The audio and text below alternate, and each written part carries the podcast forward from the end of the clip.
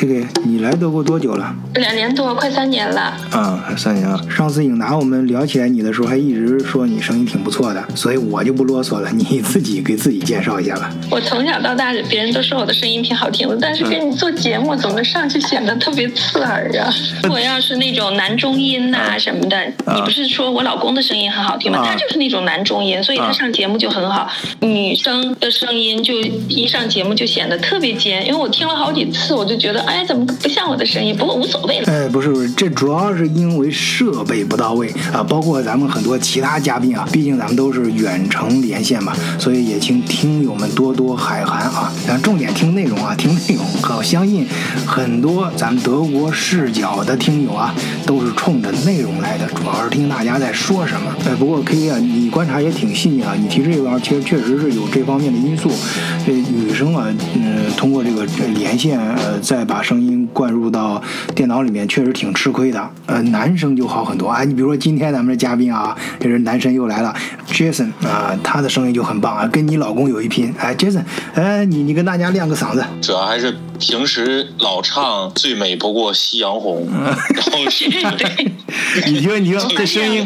这声音多稳啊！喜欢这声音就是特别稳唱歌的人声音都好啊啊，声音很稳，而且很亮。一个没有办法，女生天生这个这个声音就比男生尖，这是没办法的。我我觉得还是那个训练过的能好一些，声音呀，包括吐字的这个清晰度啊什么的，嗯都真的还是差得很远。嗯，是有道理。哎，不过咱们德国视角啊，咱们德国视角的风格还是呃内容至上，哎，真情实感，哎，给咱们的听友啊一起打造啊、全宇宙最具亲和力的社区和平台。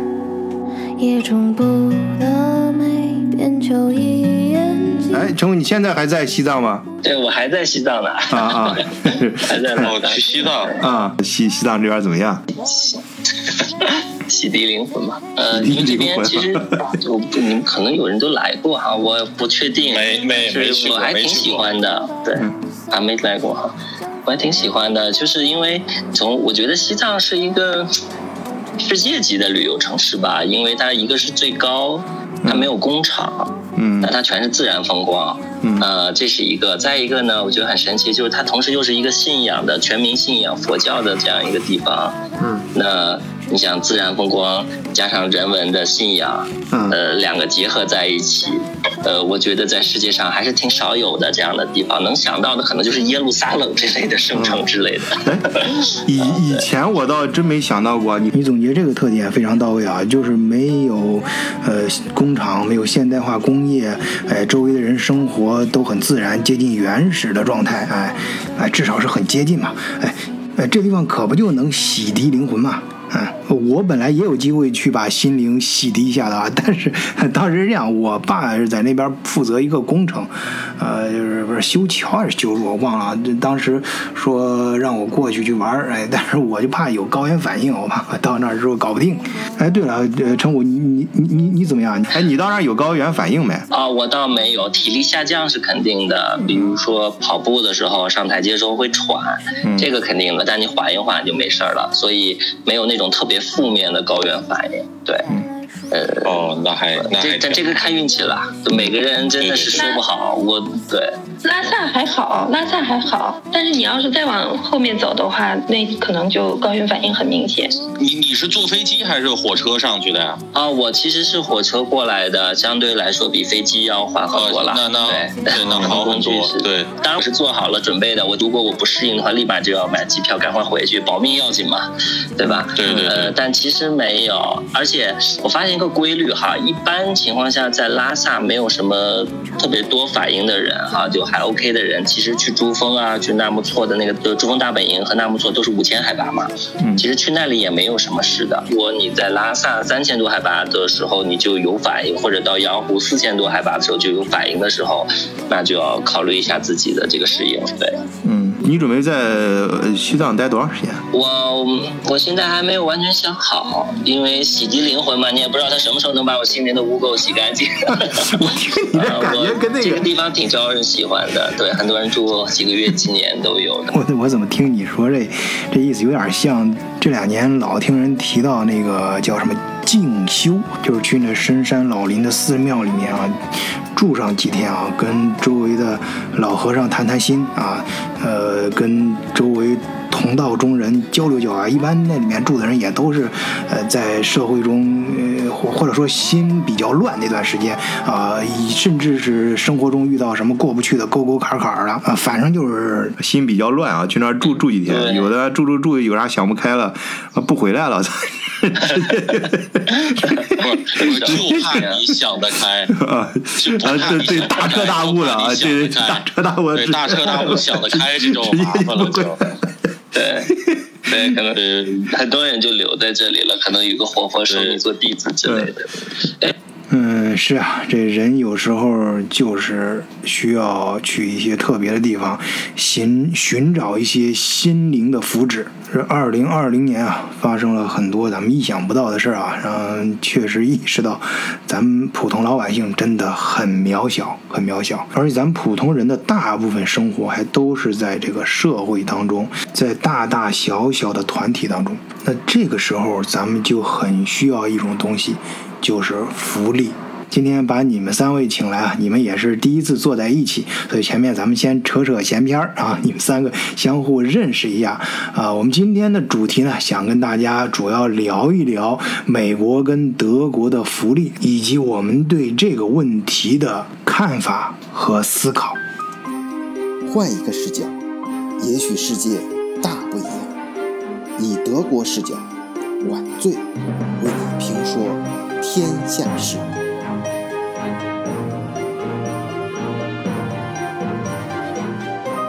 哎，最近网上老说美国直接发钱啊，每按人头算，每人直接发一千多美金，这事儿是真的假的？对，是现在呃，就是据就是呃，现在已经是就国会在讨论第二波发钱的这个情况了。像第一波发钱就是呃成年人。只要你在一八年、一九年合法报税过，然后啊啊或者是公民，嗯，呃，你就可以申请这个一千二百美金的一次性的补助。然后成年人是一千二，孩子是五百，嗯，还是六百，我忘记了。然后这个他的要求呢，就是说。他根据你的报税收入，就是说你不要超过七万五个人，然后呃夫妻的话不要超过十五万，等于他就说，如果你超过了的话，他就是在一定基基础基础上就开始逐渐递减，所以你就知道，就是说在美国来讲，如果你单身收入超过七万五，你就算是富人阶级，低于七万五的都算是。无产阶级或者是中产阶级，所以说，因为在美国，就是说你这个富人阶级是福利最少的嘛，所以通过它的这个划分，你也知道，就是说美国大概一个这个呃这个阶级划分的线是什么样。所以说，基本上大部分的啊，我周围的朋友，大部分的人，包括我，就是这一千二都拿到了百分之百。嗯。呃，以及就是说政府一次性就是说支付到你的账户里头。嗯。啊，这个钱我们也是确实已经收到了。呃，但是与与与之而来的还有一个问题呢，就是说，呃，政府的这个税它涨了，嗯，就是相当于就是说，你比如说你今年就其实就变相的，就是说政府先把钱借给你，嗯，然后通过未来几年的时间，它在你的这个每年就每年你的个人这个报税上，它稍微给你涨那么一点点，通过几年的时间再从手里把这个钱再收回来，嗯，所以说等于就其实就养个人身上，但是它毕竟。你这个目前你如果能拿到这笔补助的话，因为有很多人因为疫情的原因失去工作了呀，然后导致他的什么车贷啊、房贷啊，包括家里的这个开销啊，做不成的时候，他确实是需要这笔钱，所以政府就等于先把这笔钱像是先借出来给你用，然后过一段时间你再还回去。虽然他名义上说是不用还，但是他通过提高税收的原因，就通过几年的时间分批把这个钱再要回来。嗯嗯，就是哎，是这个是这样，这个。这个钱，那就是说，所以前面强调，他发钱就必须是你在前两年正常交税啊。就是首先，这个钱不仅是以后，也是以前你你交过的钱啊。也他这个就是说限定你必须是美国公民呢，还是说你在美国居住的人，只要你正常交税的都可以？呃，他是绿卡和公民，就是这两个。嗯。对你必须是在美国的有合法居留权的人，绿卡和公民，所以就是说留学生不可以。啊。然后很多像这个呃，短期签证的，这个这个就旅短期签证的不行，啊旅游签证的滞留在美国的不行。啊然后你这个你这个什么在美国工作的这种这种雇佣的这种短期雇佣的也不可以，就是比如说比如说就是一年两年的这种也不行，工工作签。也不行，嗯对，也不行，一嗯就是就是基本上不考虑，所以说就一定你要是绿卡或者公民两种。哦，呃，就是保证这个能薅羊毛长期薅，哎割韭菜能一直割。对，是的，是。就是我这阶段我在美国的一些小伙伴儿哈，一些群里嗯他们也有讨论，就是有人啊并没有收到这笔钱，所以我想问问 Jason 啊，因为你现在本身就在美国，你身边也有朋友是也有这种没收到的情况吗？就是呃是什么样呃，？有没收有没收到的情况，没收到的情况呢，有几个原因。第一个就是说，可能他从从没有报过税，或者是说他在呃官方记录，就是美国国税局这个官方记录能查到的是查不到他的银行账号，因为美国政府是直接呃给你把钱直接转账到你的这个固定银行账号，或者是给你一张信这个支票寄到你家，有可能你的地址还有你的银行账号政府是没有的。所以说它造成它这个东西有一个有一个这个空白期，所以所以这个你一时半会儿收不到你这一千二百块钱。那这个解决的办法呢，就是说他们有一个详细的一个网站，你上这个网站上，你可以更新自己的信息，输入你的社会安全号啊，然后你的家庭地址啊，然后再输入你的这个银行账户。那你可以更新这个信息以后，然后政府马上会告诉你，给你一个时间，说我的钱会在几月几号。呃，打到你的指定账户里头，这是一种解决办法。然后还有的解决办法呢，还有的这个情况呢，就是说，可能就是说这个人的本身背景不太符合这个美国的这个要求，因为当然他大方面上来说是有这么个要求，但是他私底下肯定还有很多其他的事情，就有可能你的隐形资产超过了。政府上限，就你可能呃报的税确实不多，但是你在美国你有很多套房子，然后你又有什么很多的存款，什么这种，你算是富人阶级，嗯政府觉得你不需要。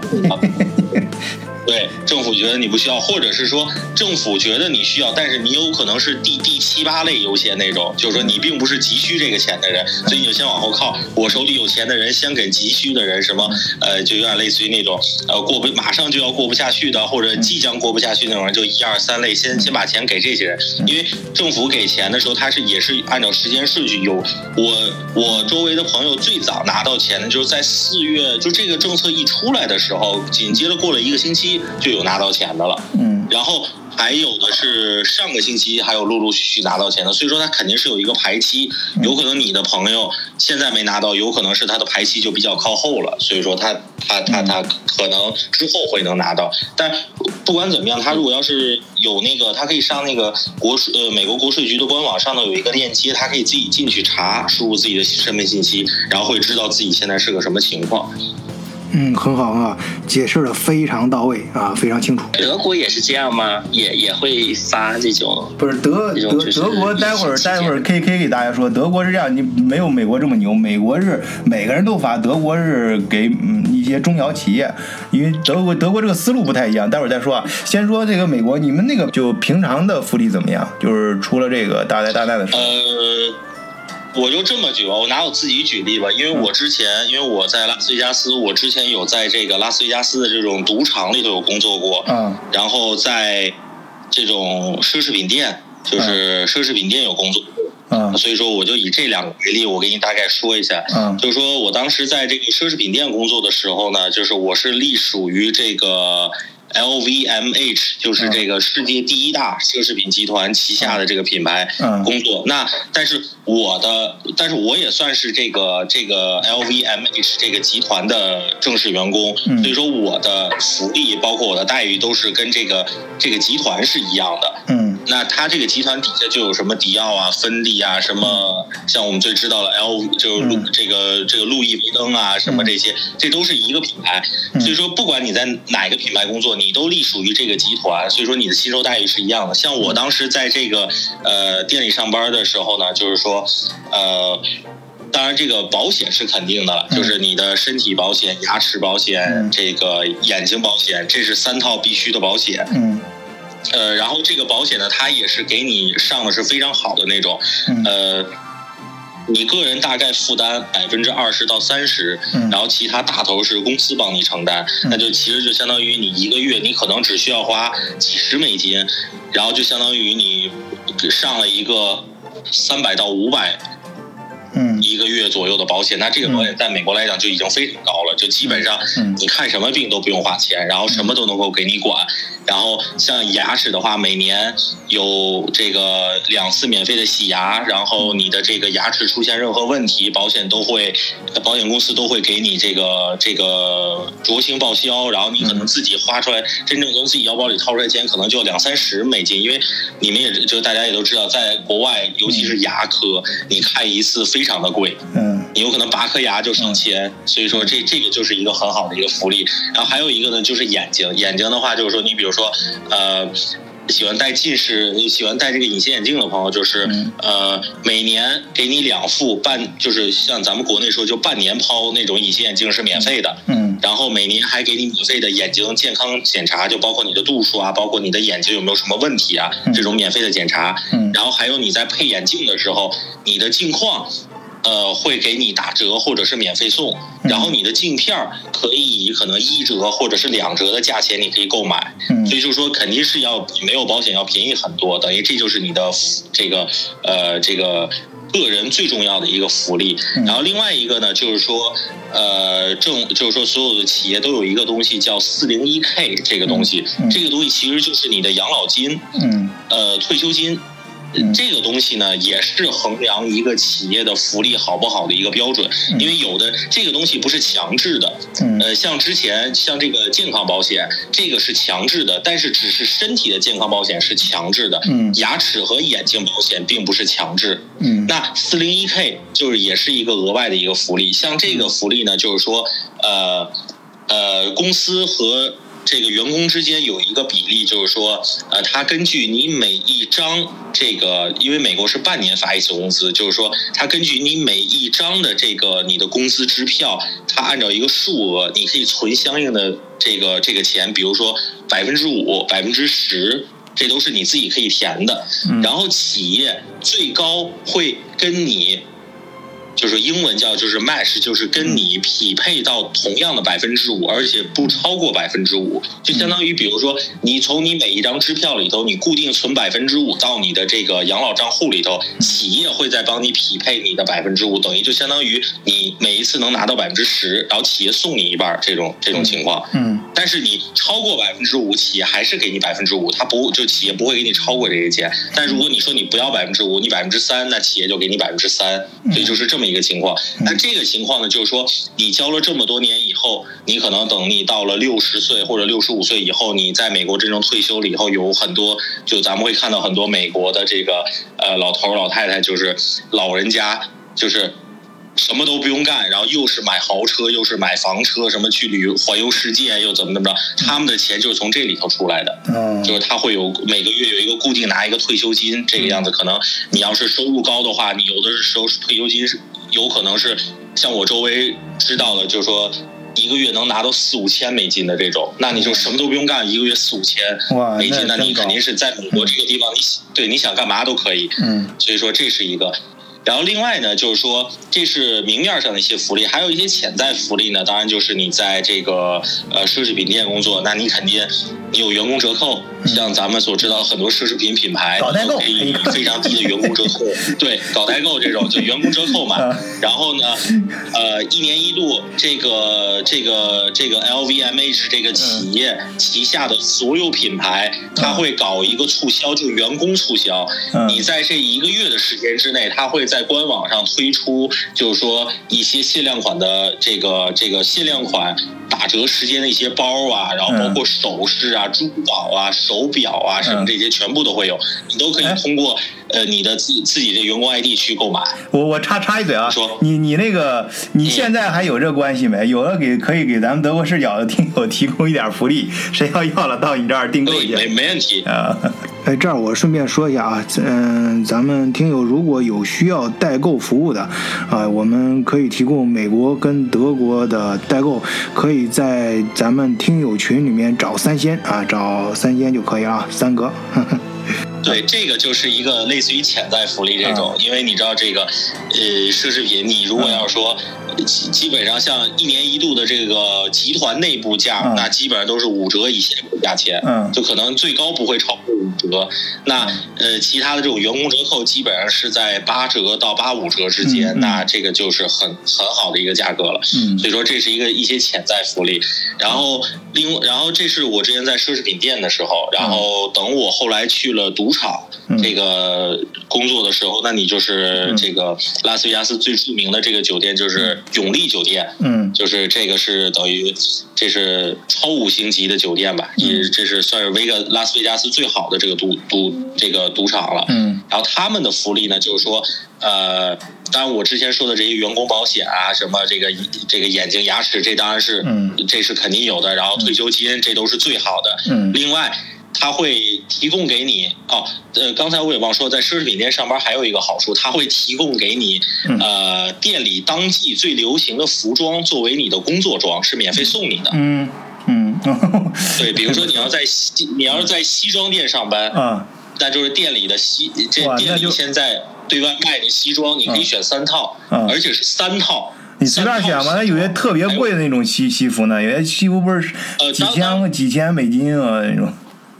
反正反正就是我当时，呃，当时我倒没想过这个，反正他让我选，我就选了三套，我那三套西装基本上都是在三千多美金左右的，就是等于小一万块钱，嗯然后还送你。呃就是还送你大概是五六件或者六七件这种这种衬衫，啊然后领带，啊然后皮鞋、袖扣，嗯呃，然后这个这个领带夹，就是然后这一套因为你在里头上班的时候，你要穿着这个衣服向客人展示嘛，等于你就算是行走的一个模特嘛，等于这也是一个福利。嗯。所以说这是一个。然后当时后来去了这个赌场了以后呢，就是说赌场也提供员工装，嗯。然后另外呢，赌场提供你的这个所有员工装的干洗是赌场包的。嗯。你比如说每周二和每周二和周四是你可以这个去这个嗯。呃赌场的干洗店，可以把你的工作装放进去，然后做一个登记，然后赌场帮你免费洗衣服。嗯这是一个。呃，据我所知，也有很多人是会把自己平时家里头不是工作穿的一些衣服也会放进去洗，反正就是就是就算是福利，反正是干洗嘛，有时读对也算是福利，就睁一只眼闭一只眼，大家也不会在意，因为你一件衣服也没多少钱，嗯对，这这也一个。然后另外呢，你可以这个永利是永利这个赌场是据说是拥有全世界最好吃的这个自助餐之一，嗯这个这个赌场里面的。你们可以免费。然后你作为他的，对，不是免费，你作为他的员工，你的员工餐是和这个员这个赌场自助餐的菜是几乎是一样的。我、天哪，嗯就唯一的区别就是，呃，赌场的员工这个自助餐是在楼上，是这个富丽堂皇的这种大厅里头，你的这个员工食堂是在地下，嗯但是是在这个餐厅的正下方，等于是一个厨房做出来的，等于也是一个 chef，就一个厨师做出来的，嗯等于就是说做就就有点类似于做两盆，一盆端楼上，一盆端楼下，所以你吃的也是赌场给你包的，等于赌场管你的饭。然后另外呢，就是说，呃，你作为赌场的，当然这个永利集团在拉斯维加斯只有一一家赌场，就是这个永利和万利这个这个酒店。嗯如果你要是美高美，或者是凯撒皇宫，或者是这个威尼斯人这些呃这些集团的话，就是说他旗下的所有的酒店，包括他在全世界其他国家的这些产业，比如像我们知道澳门啊什么一些地方的这种产业的酒店，你入住都是可以给你打一个非常低的折扣，你都可以进去。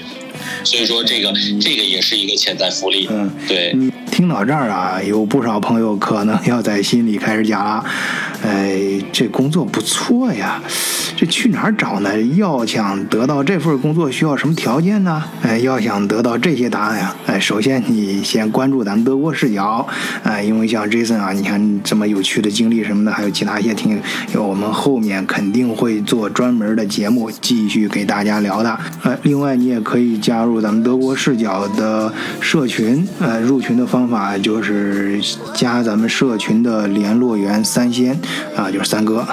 这个在各个社群里面也都有他。进入社群之后啊，你有什么要求呢，或者有什么想法，都可以找三仙啊，他会组织各种各样的活动啊，啊，也可以让他带你去其他群里逛逛，比如说，嗯、你像 Jason 啊，就在 C 群里面啊。这儿呢，我们就暂时先卖个关子啊，呃，Jason 的很多有趣的故事呢，我们以后再专门讲。呃，下面呢，嗯、我们聊完美国的情况，再让 KK 来聊一聊德国的情况。呃，行，呃，我来讲一下这个关于这个疫情期间的一些德国给的福利，然后再讲一下日常我感受到的福利，然后有不不足的地方你来补充吧，好吧？嗯就是我，呃，第一个呢，就是德国这个你刚才说的这个德国公司这种小小规模的公司，它分两种嘛，一种是五人以下的，五人以下政府是要求最高的，呃，领取额是九千欧，十人以下的呢是一万五千欧，嗯呃，这个就是国家层面的，然后好像各个州还有不一样。我记得你上次听你说的，那个柏林那边还额外再给六千不欧吧？每每个还是五千欧每？个州这除了国家给这九千欧，每个州会自己再给一部分。然后你你你说你们州没有，我估计你你你你回来你问我应该有，你们州呃，挺不是。没有，它是它是它就是每个州的情况不一样，嗯它都有一定的这个限制。它就、我就觉得吧，像你看德国都是疫情吧，你看人家美国就直接就发给你了，嗯然后德国这边吧，你就是所有我说的这些呢，你都得自己填表去申请。嗯有一些是能申请下来的，像有一些还是申请不下来的。前两天看一个新闻，说是那个北威州，就是当时北威州因为是疫情，他们那个有一个县嘛，是不是？嗯一个嗯突然有三百多例，一下子就爆发了嘛。嗯然后所以他们那个州发这个补助款是最快的，也是给的最多的。嗯但是呢，它有一个数据上说，就是有他还是拒绝了，有一些还是不能领的，拒绝了一万五千个申请。嗯所以他就是只发给符合条件的，你不符合条件的，他是不会给你发的。这个随着时间的推移，情况也不太一样啊。刚开始的时候，啊，就政府很利索，那时候就生怕你领不到钱啊，那真是急呃中小企业之急啊。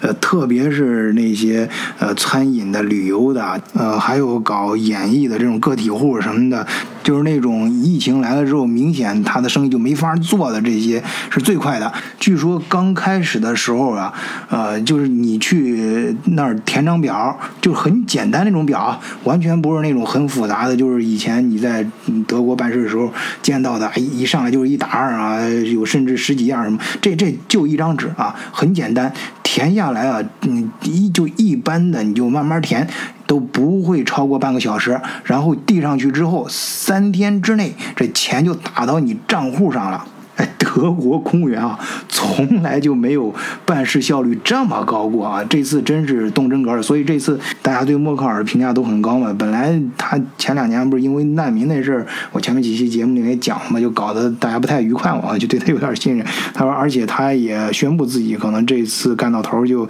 告别政治生涯了。哎，这这这难民之后啊，大家对他另眼相看啊，就是最近德国媒体上甚至在讨论他是不是要。第五次连任啊，这在德国历史上是绝无仅有的。反正就是非常快啊，三天内到账，你想吧。但是这也有很大问题啊！你想这么快的速度，他肯定来不及细细审查啊，甚至来不及看你是真假，哎，所以中间就有很多造假的，哎，各种冒领的。我听说最夸张的就是那种直接啊去编一个公司，那公司根本就不存在，就没这公司，但是有模有样的编一个公司，然后填一个表去生一笔钱，就靠这种方法，有的人甚至一个人去申请了十几份啊，那嗯、得到呃几十万欧元的补助，所以后来很快就发现这个问题啊，现在都在追查，当然这些像这些都属于典型的犯罪了，呃呃呃肯定要追查回来，还有一些是可能就刚才那个 K K 说的，可能条件不太符的什么的，这些也需要政府是要以后慢慢的去呃重新审核的，呃，然后现在呢就到到后来就越来越慢了嘛，就不像以前那么快了，也政府财政什么各方面也都会越来越谨慎。我听到的最新的消息是，呃，现在再申请嗯到审核通过到你真正拿到钱，可能大约都要将近一个月了。对对，因为疫情刚开始出出现，然后大家也都不知道，特别政府，他也不知道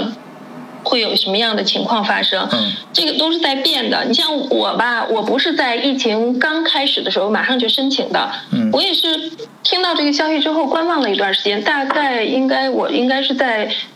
半个月以后吧，开始申请的。我也是看到我北威州的有一个朋友发，他说他的那个申请下来了，我才开始咨询，然后呢，才开始慢慢的这样一步一步走。我从呃，我准备表格准备了差不多两三天吧。其实我觉得在德国啊，就你刚才说的那种情况有没？可能也有，但是最好不要做这种事，更何况是我们中国人在这边做公司，还是就是都他后来都都查了，现在都在逮这种人，就是对，都都要查了之后，他后面是很麻烦的，嗯你根本就没有办法再在这边做公司了。呃，不不，我说所以我我 当时是不是不是中国人，开玩笑开玩笑啊其其他国家的人，不是中国人。你说的那个例子，我我也看到了，那是一就是他们这个外国人。嗯那个还有就是，我是填表，就是跟我的那个会计师沟通啊，然后呢填表，这个用了两三天的时间。后来我就递交申请，递交申请之后，我看啊，呃，一个星期之内吧，没有你说的那么快，但是一个星期之内吧，我就查公账就已经到账了。嗯，就那那已经很快了，一周之内已已经很快。对对对，我说那是刚开始的时候，刚开始的时候三天，那呃现在肯定不可能那么快了。现在我刚刚说了嘛，搞不好得一个月。刚开始的时候，主要德国政府也着急了。熟悉德国经济的啊，尤其是经常听咱们德国视角的节目的朋友，已经知道这个德国经济的末呃这个尿性啊，就是他特别重视中小企业啊。呃，当然这是对的啊，他能够认识到整个经济的本质就是中小企业盘活啊。你要知道，这整个经济如果是像把它比喻成一个机体的话，那每一个那中小企业就是这个机体的细胞啊。你要这这疫情，你看疫情这这当中呃，这肯定由于各方面原因吧，经济活力失去一点，大家暂时进入这种比如说休休是休眠状的状状态啊。但是你不能让这个细胞死去，你不能让中小企业死掉。你要真正他死掉了之后，你这。这这疫情过去之后，这经济就恢复不起来了，就彻底完了。而这次疫情又来的这么突然啊，对经济的打击啊什么的，就都非常突然。这中小企业根本就反不过来，就突然一下就全国就开始禁足令啊、禁交际令啊，什么就就就关关门了。那旅游业就没说没人就没人了，那个说呃航航个上航班说不飞就不飞了。但是你这员工的工资还得发，这呃门店的这个房租还得交，那你不能眼瞅着这些原中小企业死去啊！所以这德国就经济就就着急了啊！这就像医生给你紧急输血一样，就直接上了现金，直接打进去。德国呢就着急了，那时候就发的特别猛，那时候真的是三天之内就到到账了。对然后后来很快就过去了，大约大约就是最多也就一个月吧。嗯然后后来就开始就开始审了，就出现各种各种各种各样的问题就出来了嘛。就我说那种，有的一个人完了连公司都没，有，还有然后整还有，个填表我看说是那种造假网站也出来了。啊啊对什么钓鱼网站呀，啊什么啊方方面面，这些负面信息也都出来了。但是后来我还听到一个消息，就是说，因为前期可能发钱发的太猛了吧，嗯后来这个就是说。还要再核查一下、审查一些，嗯就是发的也发个通告嘛，就是说你不符合要求的，你就主动退回，还要在款项上写明你是退款。嗯 所以现在都不知道是什么情况呢。反正咱们就是按规矩办事儿，嗯就应该没错的。对听那个税务师的、会计师的是没没问题的。对像像像呃，咱们在那个德国，中国在德国开公司的这个华人也很多嘛。你像我跟我的这些朋友们也。这次疫情嘛，你想大家多少都受影响嘛，嗯全球经济都受影响了。然后我们也经常沟通这个事情。嗯但是我这些就是很多这个朋友里头，他也有没申请的，嗯真的有没申请的。嗯呃，就是我问他，我说，哎，我说你你怎么不申请？他说我我会计师跟我说，我的公司不属于那个申请的这个，就是说申请了也不一定能批下来这种。然后他给的建议就是说，嗯，不不申请了。然后我这个朋友他就没有申请，因为他他他是做什么原材料的，但是我个人觉得他应该可以申请，但是还是听这个税务师、会计师的比较好。对呀，有是不是你这朋友不缺钱呢？也不是不缺钱，但是就是说，就咱们就是按规定办事儿，嗯这样的话就是都省事儿，然后不给自己找麻烦。嗯。我觉得这个这个观点是挺好的。哎你还别说这个呢，啊，在这次疫情当中，哎，我能明显感觉到这德国人啊，包括在德国的中国人，这素质啊还真是挺高的。这我这不是什么唱高调啊，他主要是你在德国生活过的人都理解啊，在德国这个社会环境下，他能够教会你按照规矩办事儿，你能享受到实惠，你能把事儿办得更好，效率更高。呃，所以就面上说啊，我不是所有的啊，面上说，一般德国出去的或者受过德国教育和重大影响的人，出去之后都比较守规矩，比较重视体系化啊。当然这也有那 那个不好的一面啊，就是有时候会显得比较木讷啊，比较死板。嗯，你看我刚开始申请的时候，我就是先给我的那个会计发 email 嘛，我就问他我能不能申请。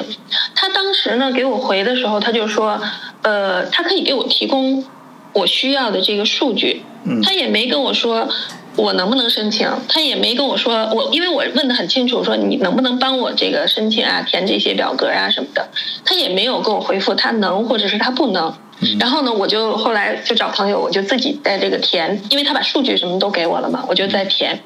然后等我这个钱都已经到账了，然后他那天突然又给我发了一封 email，说我可以帮你做这个事情，怎么样，怎么样，怎么样。后来我我就跟他说，我说我的钱我已经申请了，我的钱已经都到账了。后来我就在开玩笑嘛，跟朋友聊天开玩笑，我就说是不是刚开始他们也就是嗯把握不准呢，拿捏不准呢，嗯所以他也就暂时性的没有答应，因为德国人嘛，本身他们做事就很谨慎，再加上他们从事的是这个行业，那肯定就是更谨慎一些。这是我个人的想法啊，最后我也没有问他。嗯但是第二次就是。就是我要说的第二个，就是员工公司可以为员工申请这个短时工补助。嗯然后，但是当我问他这个的事情的时候，嗯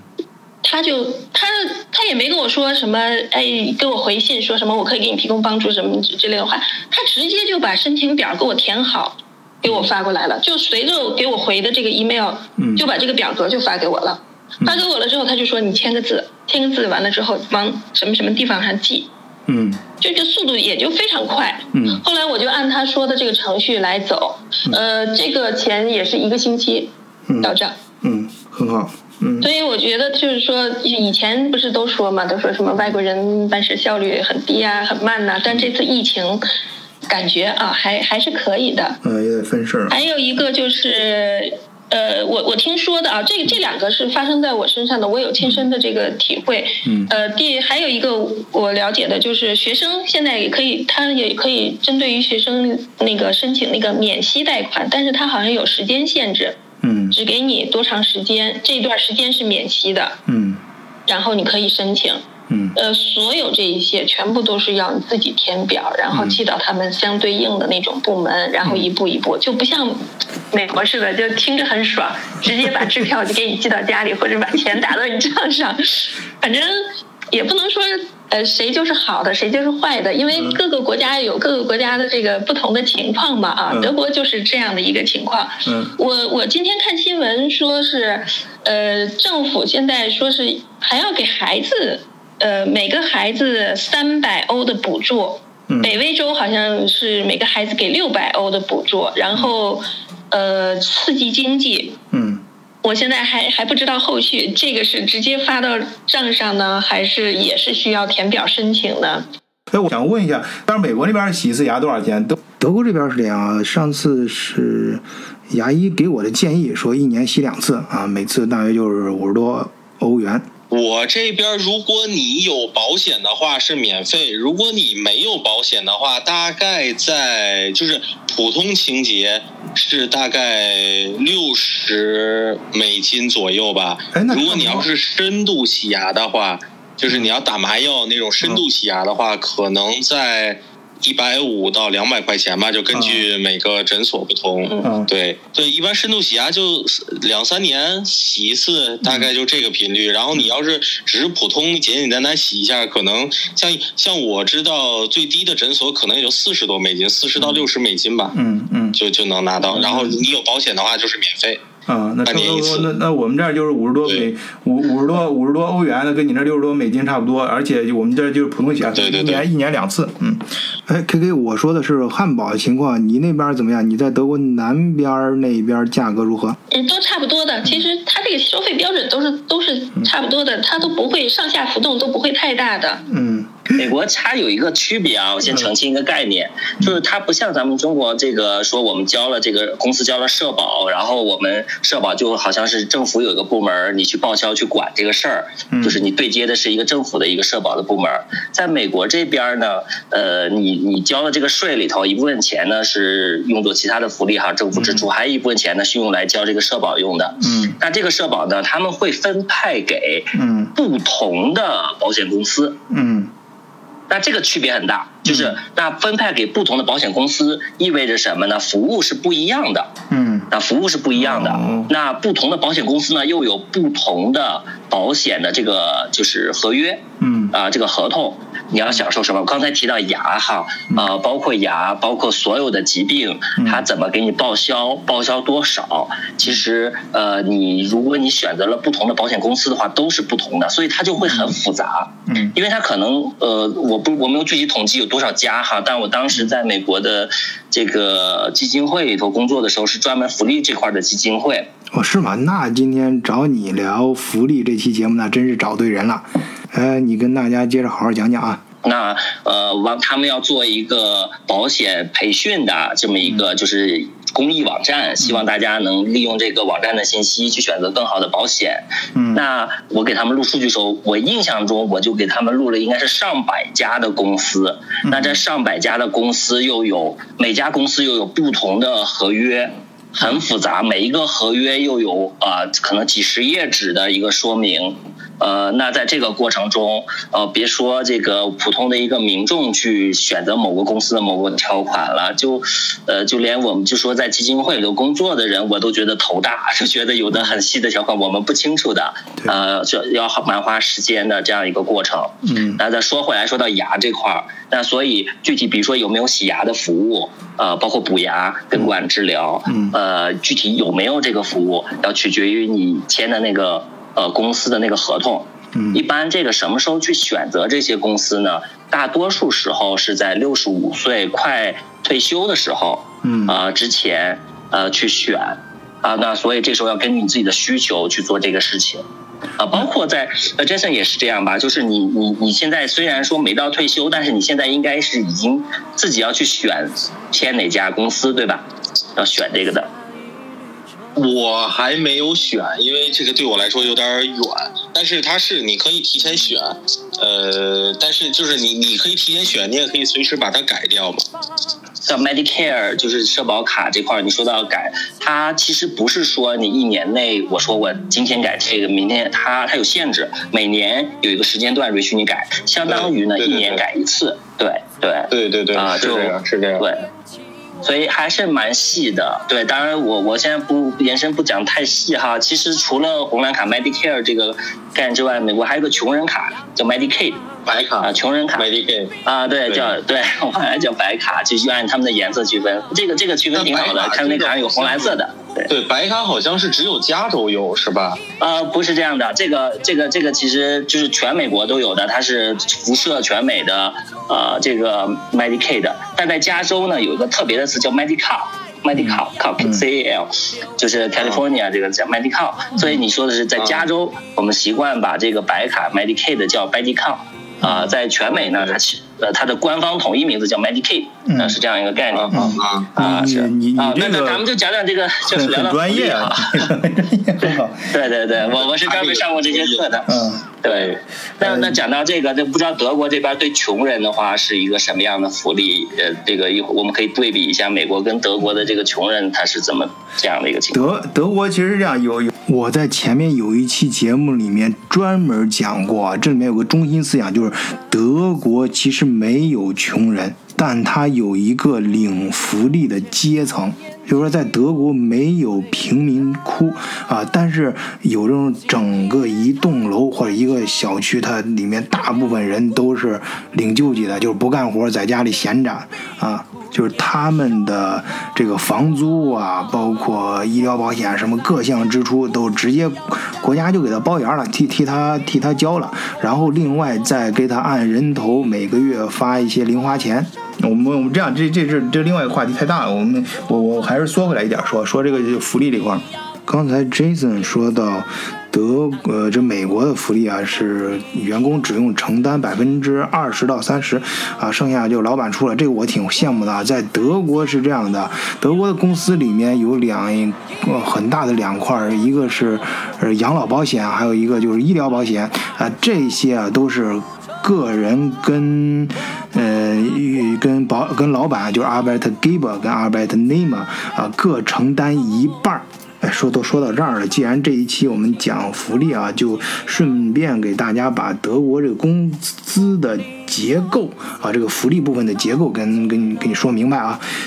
首先是德国看你拿几级税卡啊，一般来说啊，你和你一块儿共同生活的那个人啊，不一定是你老婆，你的 living partner，也就是说虽然你俩还没领证，但实际上已经是夫妻关系了啊。就你们俩的税卡加起来，只要是等于八就可以。也就是说，你要拿四级税卡，你那半儿就拿四级税卡；你要拿三级税卡，你那半儿就只能拿五级税卡了。那么最好的情况就是三级税卡这种，这时候你只需要你的工资的三分大于三分之一吧，就交成税跟社保；而拿五级税卡呢，就是基本上一半就要交出去了，你实际拿到手的钱只有你工资的一半。而你的工资里面需要上交出去的这一部分，主要由这么几大部分组成啊。第一块就是工资税，那这块没什么好说。另外，第二部分就是医保，然后就是养老保险，然后还有一块就是失业保险。失业保险很有意思啊，就是当你失业之后，在半年之内，哎，接着给你发工资。这个额度呢，就相当于你工作的时候，呃，你的工资的百分之五十到百分之七十，具体多少要根据你的家庭状况跟你个人的一些情况啊。呃，然后 Jason 刚才说到美国的医保只用。你交两三百美金就是比较高的，这我们很羡慕啊。因为在德国的话，医疗保险你交个两三百，我不知道 K K 你交多少，反正两三，我这边的经验就是两三百是一个啊，两三百是个起步价，两三百 就是你个人的一般，你最低个人交个两就就得交两三百，然后政府在不是你的公司 Arbeitgeber 再给你交交另外一半，再交两三百。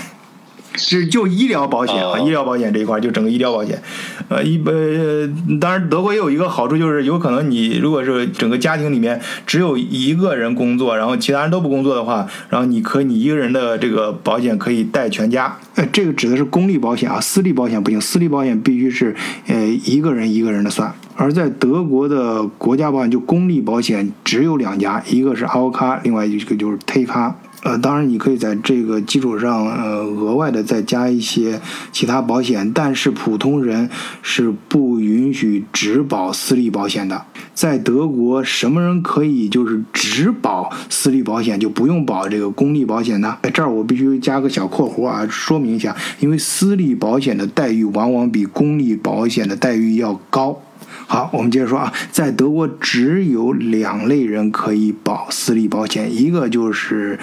你不是其他公司的员工，啊，就是说你是一个呃个体户啊，或者是你是一个企业家的法人，就是德语里面说那个 Geschäftsführer。要么就是你每个月的工资超过五千欧元。除此之外，作为咱们普通人啊，是必须保啊，这是国家法律规定啊，必须保公立保险。有一次啊，我在德国换工作的时候，我就我就我我不放心嘛，我专门跑保险公司去问一下，我说你这个呃帮我换了没什么的，然后人家跟我说了一句话，他说在德国你放心好了，就是说德国不允许。任何一个人没有保险，就保证每个人就是全民保、全民医保，就是每个人都都都要有医保，就是得了病啊，政府肯定会管你啊，不会让你说流落街头没人管，啊，保证这个就这个全民医保啊，意思就是保证呃这个医疗保险的光芒能够照到每一个角落。我 我自己虽然在德国，这个因为医疗保险什么的也出过很多头疼事儿啊，我自己也经历过一些呃很糟心的事儿。我前面好像跟大家零零碎碎的讲过，但是我必须承认啊，德国的医疗体系搞得还真的算是不错的。至少在这次疫情中啊，事实证明啊，至少在欧洲范围内，它的水平还是挺高的。你像其他国家的这个疫情来的时候，资源什么都不够用，整个医疗体系都。快到崩溃的边缘的时候，这德国还有富裕。前面我不是还给大家做过一期节目吗？就在德国疫情的时候，我还去了一个肺部的专科医院。嗯，你想在那个时候啊，那那是一家很有名的医院啊，在在汉堡，它还有空余的呃这个资源。呃，但是咱们在这儿说一句政治不不太正确的话，就是羊毛出在羊身上。就我刚才一开始啰啰嗦嗦那一堆啊，就是说。德国的医保平常交的这个税也是非常高的，而且它是强制性的，它的全民医保是强制性的。我总觉得这个税、这个福利啊，跟税是。对应的，你像德国还有北欧的一些国家，北欧那儿就更夸张了啊！据说这边百分之九十都要交成税，政府对你管的越好，照顾的越到位，那政府从你每个人头上收的这个钱也要越多啊！这个这个这个，反正大致大致我这边的感觉就是就是这样啊。呃，这个还是蛮有意思的。我这个分享一些很多不同的点哈，但可能跟中国不同，跟德国也不同。呃，因为上期节目其实我有提到过，就是美国有一个很有意思的地方，它收税的时候啊，它比如说，比如说我们举个例子啊，比如说定百分之六点二的税你要去交的话，但是美国是有一个交税的上限的。那达到这个上限之后呢，就不按百分之六点二去交了，只按这个上限这个比例交。比如说，在二零一五年、一六年的时候，它的上限是十一万八千美金。嗯，就是你的年收入达到十一万八千美金以上的时候，你的年收入计税额呢，只按十一万八千去算。嗯，那你按照这个算法，那些特别有钱的啊，年薪这个上千万美金的，对吧？这些人或上百万美金的这些人，他们的交税的钱。其实最后的计税额都是十一万八千，所以你这么一想，他是不是很保护有钱人呢？对吧？对啊，对啊，没有有钱人没有交多少税的。他他肯定有其他的一些说法嘛，他不会说那，他钱是花到别的地方。咱们先不说他消费啊，他花哪儿了？就是这个为什么会定这么一个上限呢？就是当然这个上限每年可能会上限往上浮动百分之二，因为通过这个消费的 CPI 各种的增长嘛，啊会变化。那这个这个上限是主要是认为呢，这批人虽然他有很多钱，但是因为这个钱啊，他交税很大一部分是用于呃他的保险。刚才讲到的这个美国叫 Medicare 和 Medicaid 的这两个保险嘛。当然，有钱肯定是 Medicare，就红蓝卡。嗯，好，那他们认为这批有钱人的钱那么多，呃，他投到这个池子里，对于这批有钱人来说可能不太公平，因为他们可能有更多的钱，他们可以去买自己的商业保险，去买其他的保险的组合。啊，他这么多钱，对于投到公呃国家这个池子里，对于他个人来说，他并没有真的享受那么多的社会福利，所以呃，这个上限是认为他们在能享受的福利就这么多，所以就交这么多钱。嗯，呃，听明白了，是这样一个概。念，嗯，对，然后在这个钱我更会影响一个什么事儿呢？就可能大家会无论是国内外都会关注。就有的时候啊，我们会听说新闻突然说这个国家的社保的资金池不够用了，可能开始要负债了。有时候会突然听到这种一种恐慌的信息，啊，无论在国内外都是会听到的。美国也会每隔几年都会讨论一次，告诉大家说，哎，你看红蓝卡这个 Medicare 这个钱又不够用了，嗯，啊，怎么办？就开始商讨这个解决方案，嗯，啊，怎么解决呢？美国最常用的啊，包括近期都在用的方法是，呃，就是刚才提到的。把这个交税的这个上限啊，刚才提到的是十一万八千这个金额，现在应该是十二万还是十三万多美金这个这个上限，嗯，往上提一提，嗯，往上提一提，就是让有钱人多交一点，嗯，就可以了，就解决了。比如把十三万提到十五万，嗯啊，对，多交这点钱，让有钱人多掏一点，这个池子瞬间就解决了。这是美国现在最常用的方法，嗯，啊，就是简单粗暴，嗯，对对对，啊，这样的一个。这够够直接，对，所以这个 不够了就是多要对，这是一个很简单，对，管有钱人多掏一点就好了。嗯对，然后呃，除了这些呢，刚才其实还有提到这个福利哈，其实福利呢，就是正常工作有正常收入的还不错的人呢，其实我们平时生活自己的消费自己都能就是支付得起。嗯所以呢，对于福利来说呢，其实我们你说真的享受到很多吗？没有很多。嗯呃，反而享受比较多的是那些刚才提到说德国 没有穷人哈，咱们对比一下这个美国的情况。美国有贫民窟，对吧？嗯呃，有很多穷人。那美国呢，也不用“穷人”这个词儿，一般用什么词儿呢？叫 homeless，就是无家可归的人。嗯啊，美国爱用这个词儿。啊，基本上德德国叫去判断如果 Dachlos 这个人是个 homeless 就不穷。啊，是吧 K K 是吧叫叫什么？？叫 dark loss，dark 就是跟那个就跟你那个是意思是一样的，dark 就是房房顶，啊，dark loss loss 就是没有房房顶的人，就是哦，没有房顶就家徒四壁的，这个啊。感觉跟中文还挺接近。不是家庭外，就没家，啊。就是就是说没没房顶就是没家嘛哦，也是啊，就跟你那个哦 home loss 是哦哦就是是一是一个意 homeless 意思啊啊，是一样的。嗯哦。哦，对，那我大约讲一下这个，因为我们当时学这个福利的时候，要研究也研究过全世界的这个人口比例哈，嗯呃，两类人群研究的比较多，一个是 homeless，一类呢是老人，嗯啊、他们都是相当于是弱势群体嘛。嗯那呃，这里就讲到一个德国和美国的比例的区别哈。嗯呃，也讲到跟中国有一个很有意思的事情，就是你知道，我们都知道中国在过去呢是曾经是有生过很多孩子，后来也有计划生育的。嗯但你知道，其实，在二战之后，也就是一九四五年之后，全世界发达国家哈，像美国、德国，其实也是有婴儿潮的。我不知道这个你们有概念吗？嗯，没有没有，这个还挺好玩的这个你说你说嗯啊，有有，美国也有婴儿潮嘛，德国也有婴儿潮。对。嗯对，这个其实是很多，就我们华人以为哈，只有中国好像生了大量的孩子，就觉得好像现在人多了不太好，所以才就是，但是他们不知道的是，美国、呃，什么日本、德国都是大量的出生的孩子，德国还生的特别多。你们去关注一下，就会发现，大量的是一九四六年开始，到一九六四年啊，四六年到六四年。因为德国没有劳动力了嘛那时候男人不是打仗都那个战死了吗？对的，对的，对的，人口大幅度减少，于是，尤其是和也迎来了和平年代，嗯。于是大家就觉得哈，以需要大量的人口的出生，嗯嗯。啊，那这批人口到弥补上。时至到现在，我们现在二零二零年了，对不对？嗯二零二零年，这批人现在多大了呢？五十六岁到七十四岁，对哎对。这是一个老人的年龄范围了，对吧？嗯？五十六岁到七十四，当然我们一般退休是六十五岁哈，在这个中间。嗯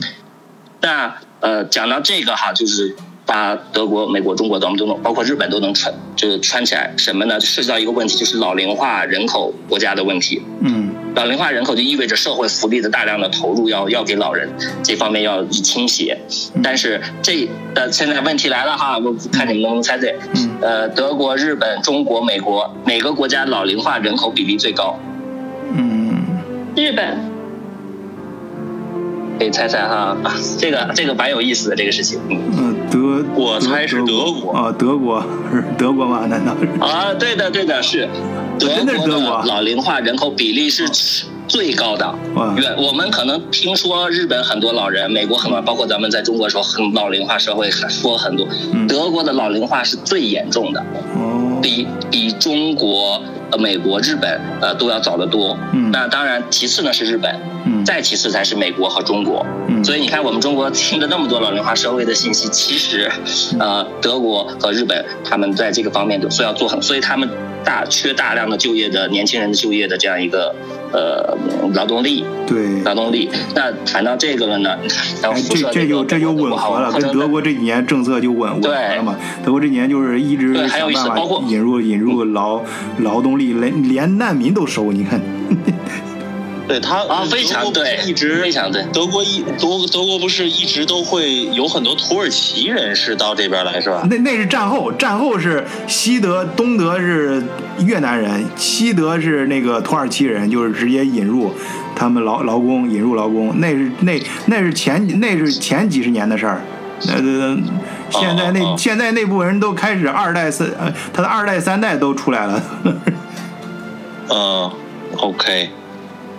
我这个我觉得还是上次这个还是看得很准确哈。就我们上课的教授当时讲到国际劳动力，就是老龄化人口与政策相关的变化的时候，就是拿德国举的例子。嗯特别的讲到说，当时接受叙利亚难民的时候，哪个国家最积极呢？德国最积极。嗯当然，口号一定喊的是这个我们发扬这个人性的关怀哈，大量秀。但德国在这方面最积极，人性光辉哈，在那个时候，呃，他也所以我们的政策那个教授呢就讲，呃，他就说这就是这个老龄化最严重、急需这个劳动力的一个政策的影响。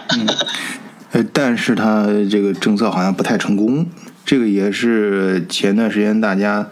对默克尔不满的地方。用德国人话，这是德国人亲口说的，就是 tonight。用咱们中国人的话来说，就是嗯，这个圣母情节啊，这个太严重，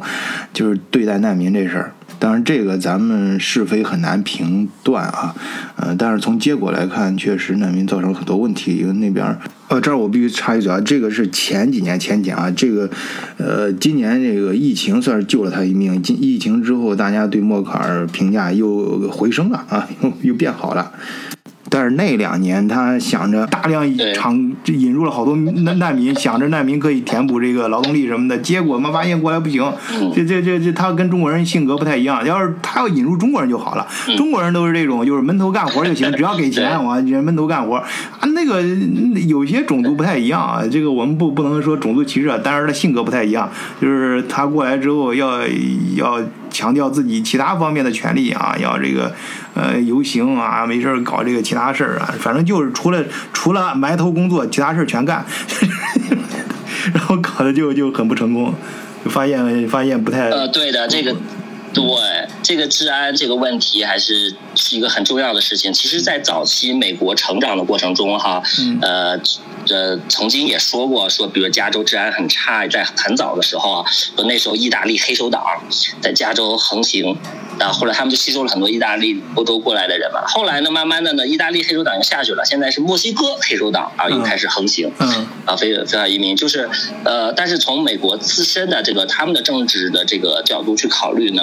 呃，其实这个讲到他们过去一个故事哈，就是川普现在川普跟希拉里他们在竞选的时候打得很厉害的时候，希拉里跟川普的政策完全不一样。你别看川普这么讨厌这些非法移民哈，呃，包括难民他也不喜欢，但是呃，希拉里是相反的，他欢迎。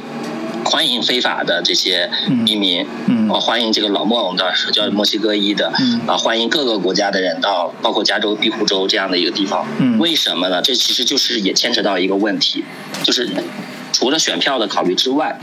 更多的考虑的就是美国的劳动力一样的年轻人缺，他也进入了老龄化社会，缺人口，而且在。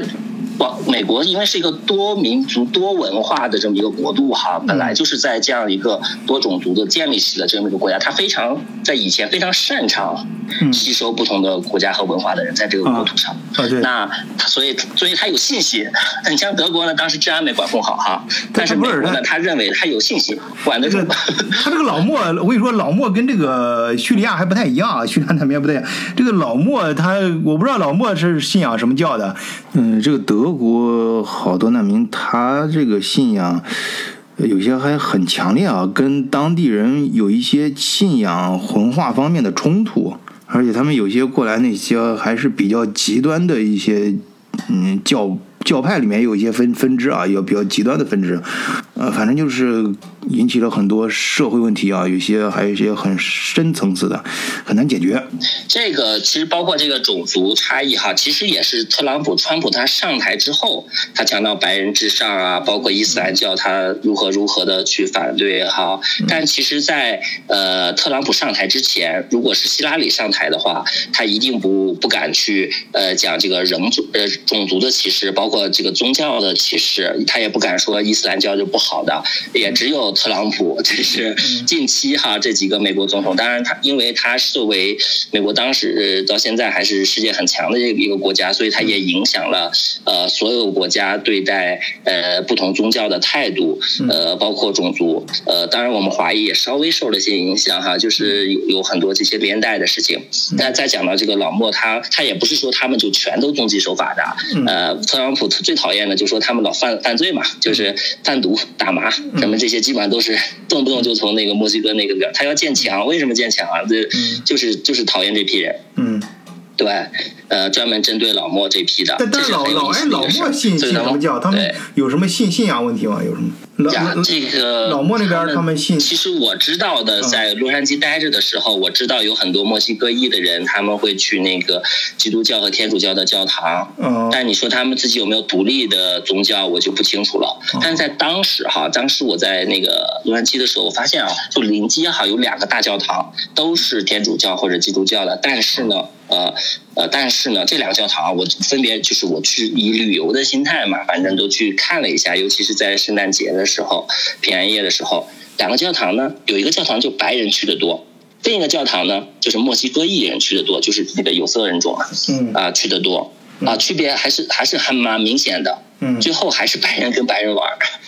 墨西哥裔人跟墨西哥人玩华人呢可能跟华人玩的多一些，基本上就是这样一个情况。对，但那还好，他们基本上他他他们没有什么，他是一个大派系的，没有什么太大冲突。德国这个好多伊斯兰教，他跟这个当地这个新教啊，就是基督教这个大的这个基督教派系，这中间有一些冲突。然后这个是呃，他们受受不了的这个，他这个哦，这个信仰是啊这样，是挺恐怖的，对而且这个民族性格也不太一样，民族性格他不是说对。不是像中国这种埋头干事儿的啊，或者德国人这种比较严严严谨、比较讲体系的，他有一些就是，呃，说不上来。这这东西反正在节目里面也不好说的，回头没私下也可以聊一聊。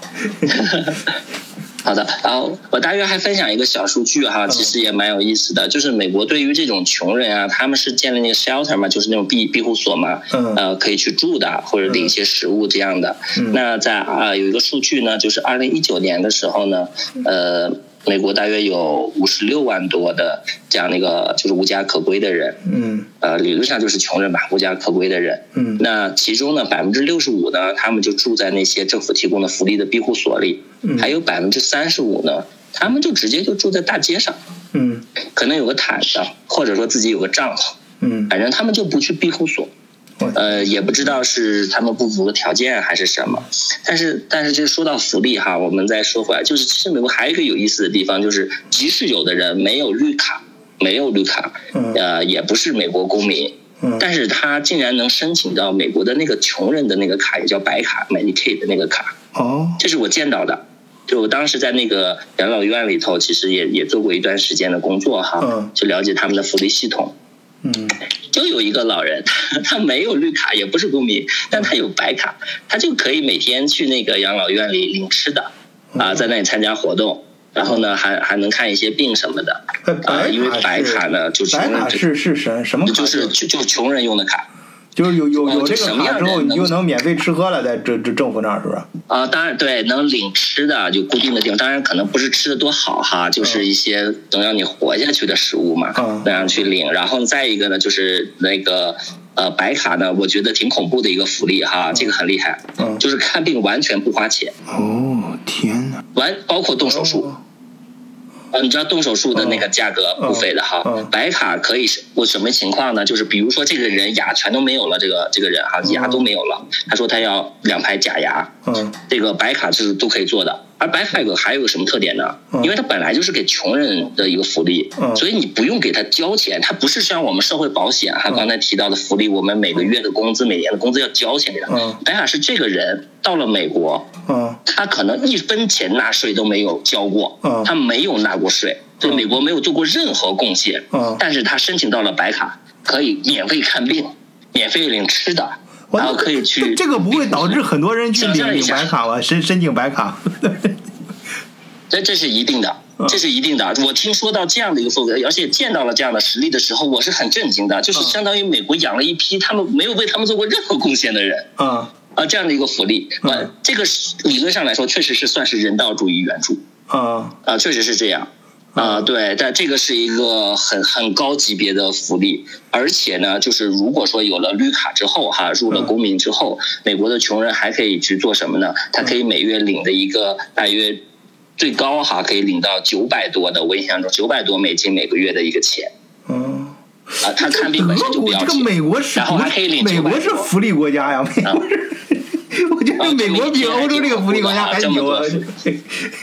对这个这个很恐怖。听到这些这些事情之后，因为你嗯最后甚至于有一些纳税的正常工作的人，他们算了一下，啊，我纳税的时候我要按比例去看病、动手术、交费，它不是全额报销的，很多时候。那我一旦我低于这个贫困到贫困线了，我就可以完全免费。嗯啊，那这个时候心里的不平衡，于是有的人就干脆把自己整成穷人的收费标准，或者就干脆不工作，啊，以这种方式来获取这个福利，就是在这个周围的哈，嗯。啊，这样，当然这个呃，这个福利也牵扯到一个社会尊重的问题，因为有的人也爱面子，就不会希望自己成为这样的一个群体，对对呃，对对，这个是对。对，刚刚刚才你说这点很很好我说一下这个穷人，啊、就是我我插我插一嘴，就是说说一下刚才你提到这一点，嗯。就是为什么我之前说呃德国没有穷人呢？他们是德国，他是就跟你要说那样，德国它就是包括。北欧，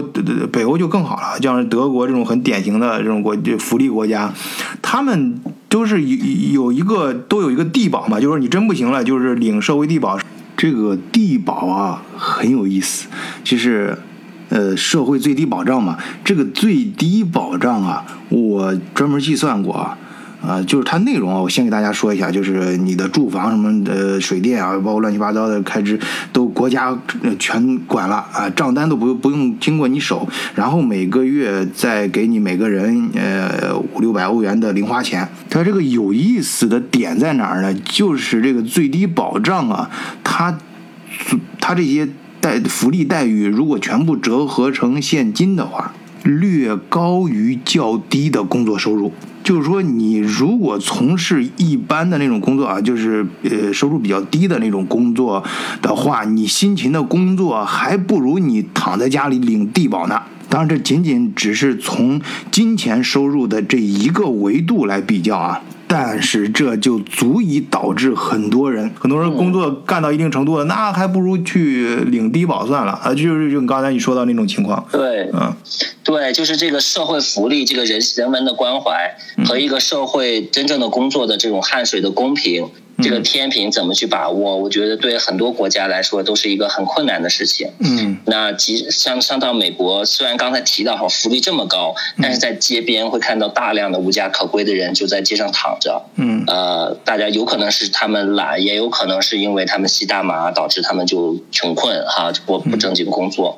呃，各种的原因，所以美国到现在的穷人还是蛮多的。刚才提到这个数据哈，嗯大约有呃这样的五十六万多，二零一九年五十六万多，五十六万七千多的这么无家可归的人，嗯。所以这部分人可能会，并不是说他们会变富，他们可能会永远穷下去，包括他们的子女。当然，他们子女也会有自己的福利，就是也可以去申请这个。呃是美国穷人卡申请并没有那么难，嗯还蛮容易申的。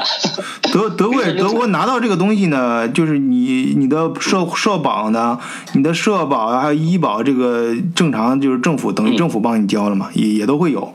呃，但是但是一旦你进入这个行业，真的就很难翻身啊。就是在德国，你要变成这个穷穷人，所谓的穷人啊，就是。那是真的穷啊！相对于其他一些国家，你看有些国家说贫民窟什么，那人家贫民窟里面也能走出百万富翁，也能有翻身的，呃，励志的故事很多。但是你如果在德国这种福高福利体系下的这种加引号的穷人，把你非常完美的养起来啊！一旦你躺到这个啊，这个环境里面，首先他的生活习惯啊，什么都变得很懒散，就很难做到准时啊，然后对自己有自律啊，然后而且最可不可怕的是，导致你的孩子也会在这种环境下成长起来，然后你的孩子也会变得，哎，生活可能就是这样，社会就是这样，然后周围的人也都是，甚至有些犯罪啊、吸毒啊什么的这些这些情况也会比较。比较大的概率，比较频繁，相对来说比较频繁的出现在你的生活中，然后那那时候就就整个你的孩子也会就是可能一一长大就直接就进入这个行行领领低保的这个群群体了，然后就很难，就是世世世代代好像就很难翻身了。啊。是的，他们上学可能就很容易申请到奖学金和各种福利，包括开销。那他可能习惯了这种呃衣来伸手饭来伸手的这么一种政府的福利的保护，就可能在工作的努力上，这种价值观上会出现一定的问题。嗯，我我不知道 Jason 和这个 KK 是怎么看这个问题的哈。其实我一直在我的价值观里，我一直在思考这个人文关怀和这个社会公平正正经工作的人这个这个平衡怎么怎么去看这些事儿。对。我是觉得谁都有人生嘛，谁都有低谷的时候嘛，这个谁都有高光的时候。但是你不能因为因为像现在疫情这个原因，很多呃美国人包括政府也在担心的事情，就是比如像现在呃，创普提出要重启美国经济，但是美国很多民众呢，就是说以这个疫情并没有完全控制为由，就是说拒绝返工、拒绝工作。其实很里头还有一大部分人，他们拒绝的原因是因为他们现在领的这些失业救济金啊什么的。这个钱比要比他在呃出去去工作拿到的钱要多很多，而且他现在这些这个失业救济金这些补助什么的，相当于就是说他天天在家里头什么都不用干，躺在床上拿的钱要比他在外工作八小时挣的钱还要高，那就会让这些人就会出现这种惰性，就不愿意工作。那这那那时间久了的话，那必然就会造成一一方面这个负面的情况出现。那说那什么点儿，就是你知道，这个这个人一旦不愿意，就习惯了这种这种生活了以后，那你让他再回到之前那种每天要很认真工作呀，然后呃很累的那种那种事情时这种时间的时候，很多人肯定是会反对的。所以说这也是一个弊端吧。但是但是好处是，那你不能说因为担心这种弊端，你就不给你这个美国民众这一方面的帮助，那。很还是有绝大多数的真真正正的美国人没有这个钱，他确实是过不下去。所以说这也是未来就是说大家很快会看到的一个情况，也能看看就是说美国创普他们这一届政政府对于这方面来讲，他们会有一些什么样的措施？对，也也有另外一种情况啊，德国是这样，他有些人是一边领着这个救济。然后一边还很卖力的干活，但是他去打黑工啊，就是不报税那种，打打黑工，然后就等于挣两份钱嘛。一个是救济上能领到钱，享受到救济政策，然后这其实这部分人，我觉得，呃，开始当然你第一次听到这部分人还挺可恨的，但是如果从这个社会整个人类发展的角度啊，你再去看，其实他还不，他不他不是那么的可恨，因为什么呢？他起码还是勤奋工作的，就是说有有脑子里有这根弦儿，是对于人类的发展来说是一个还是一个挺挺励志的。当当然这个这这是个错误的现象啊，这这。这是不对的啊！这这首先我摆明这个态度，但是我只是从那个人相对于那些真的真的就是思想上真的是把自己当穷人看，真的躺在家里就是呃领救济，然后不想去工作，不想努力，就是真的就在家里面就是很很颓废的。相对于他们来说，我觉得对社会在个人励志发展这方面还是有一些正面影响的。所以从这个角度来看的话，不不是那么的可可恨。像就是像咱们很多就是尤其是在加州的有很多华人啊什么的，其实都是就是可能家里头，尤其是加州对于这个这个白卡呀，包括什么什么政府的这种救济金啊什么，就可能管的会相对比较松，因为加州毕竟对这个移民或者是这种非法移民比较优待嘛，所以说加州会有那种情况，就比如说这个。是政府低保的人，其实在国内有好几套房，然后或者是说他有很多资产，他没有上报，但是他在美国这边每周还去领什么食品的救济救济券啊，或者是说拿吃政府低保啊什么这些。加州有很大的比例，就是说华人会做这样的事情，但是其实你长期做久了以后，你要知道，就是说你你现在是不。钱，但是你占占用了这个社会福利，万一有一天你真的需要这笔钱的时候，那有其他的人做了跟你相同的事情，哎，你的钱给拿走了，你真正需要帮助的时候没钱了，那你怎么办？那等于就还是说，就是说不是不报，就是时候未到那种感觉。所以说，所以说这这个会有这种，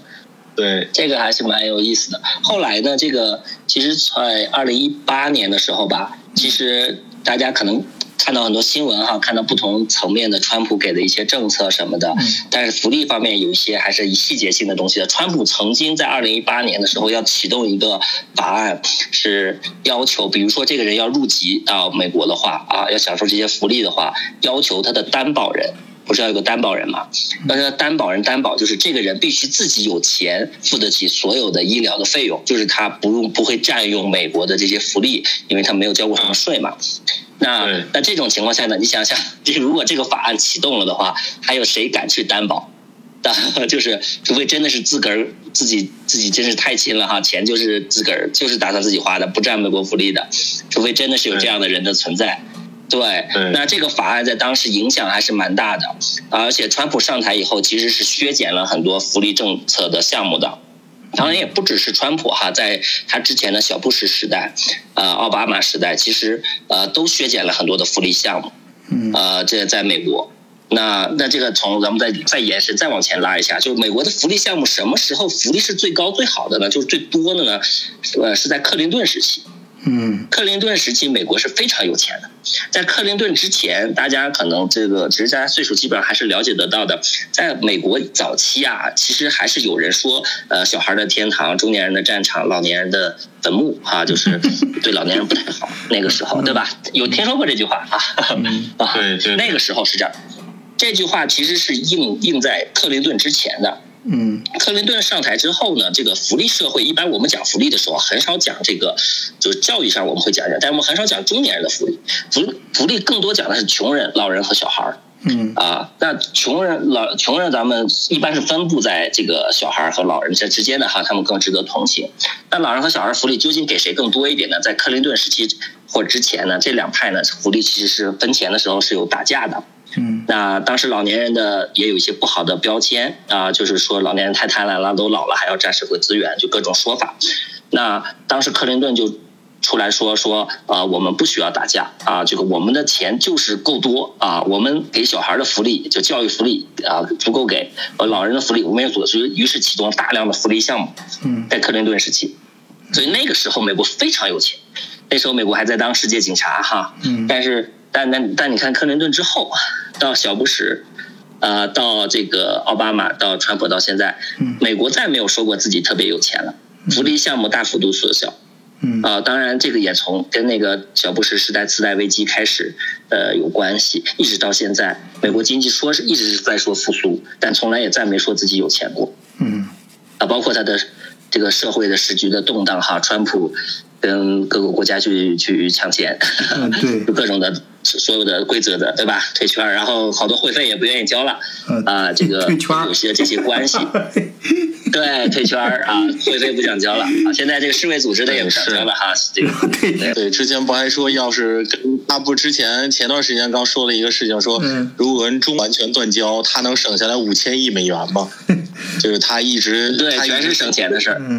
对，全是在各种地方省钱，然后不打仗了，然后把海外驻军撤回来是为了省钱。钱，然后把这个什么什么世世界卫生组织啊，包括什么呃联合国的会费不交，也是为了省钱。然后跟然后扬言跟中国断交，也是为了省钱。嗯，然后跟中国打这个贸易战，也是为了省钱。就是他都是这个这种想法。嗯，对啊，对，钱是省出来的啊，不是挣出来的。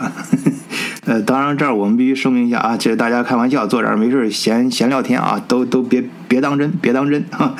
都是瞎聊天啊，瞎聊。呃，他这个这个还蛮对比的哈，你看跟那个克林顿时期那么有钱，到现在什么都是省钱。对，现在包括美国国内的福利也在砍。嗯嗯，不知道德国也是这样吗？福利在缩减吗？还是在提高？德国连较为稳定的，不知道。德国国过去这五六年连着政府一直都是盈利的。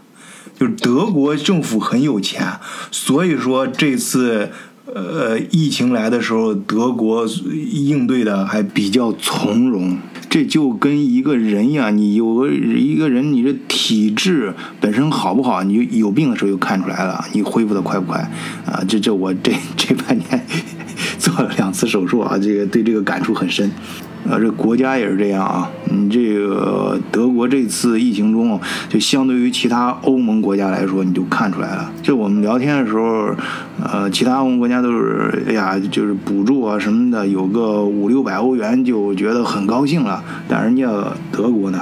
给中小企业发钱，一次发一万多欧，就政府发九千欧，然后额外的每个州再给你补补上几千，就是一万多欧。那你看，从这个对比当中，我们平时说这个德国经济很强啊，基础非常的扎实呀、听到这些形容词儿的时候啊，你就觉得可能在吹牛逼，你可能觉得太虚啊，觉得对德国的理解还不是那么具体。但是当这种危难时刻啊，你看到德国这具体数字的时候，这德国究竟强不强？哎，这就看出来了。而而且你要说到这给个人发钱啊，人家德国他他不是说服服这个疫情中没有他，因为他平时就已经很到位了。就刚才说那低保嘛，你住房什么国家全包了，然后另外每个月再给你额外的几百欧的零花钱，这你还有啥说的？而且这德国人的性格要比就跟你比硬的啊！你要是给客人发钱，其实那些都是你平常就应该做到位的，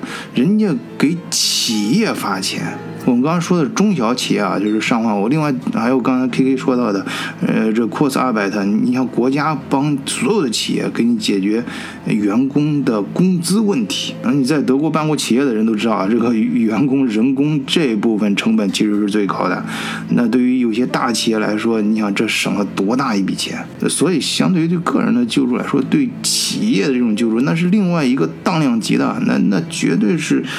政府实力的。这种硬体现啊，所以你就看这个德国硬不硬啊，就这种时候啊，就看出来了。这个一直没了解过，这个现在反正按照这个对比来说的话，对。对，然后欧洲那边毕竟还有一个原因，它欧洲那边国家也是小，就是它不像，就是说美国、中国只只只土地领土这么大。啊，对。欧洲那边国家也是，啊，还有一个它它管理也比较容易，而且人也就八八千万嘛。就是德国，德国算在欧洲是一个大国，就是人比较多的，也就八千万。对对，所以说它的这些是各各个福利啊什么也比较好统一。像美国，说实话，美国就自己挖坑把自己给困这儿了。就一个刚才陈武说，克林顿时期弄了这么多的这个社会福利，还有一个就是。这个这这个这个这个党派纷争，就是共和党说啥，民主党一定反反对，然后民主党说什么，共和党一定反对，然后就造成这个政治这个治理国家中间有这种误差，然后每一个总统上任最爱做的事情就推翻上一任总统的事，这个所做的事情，就造成。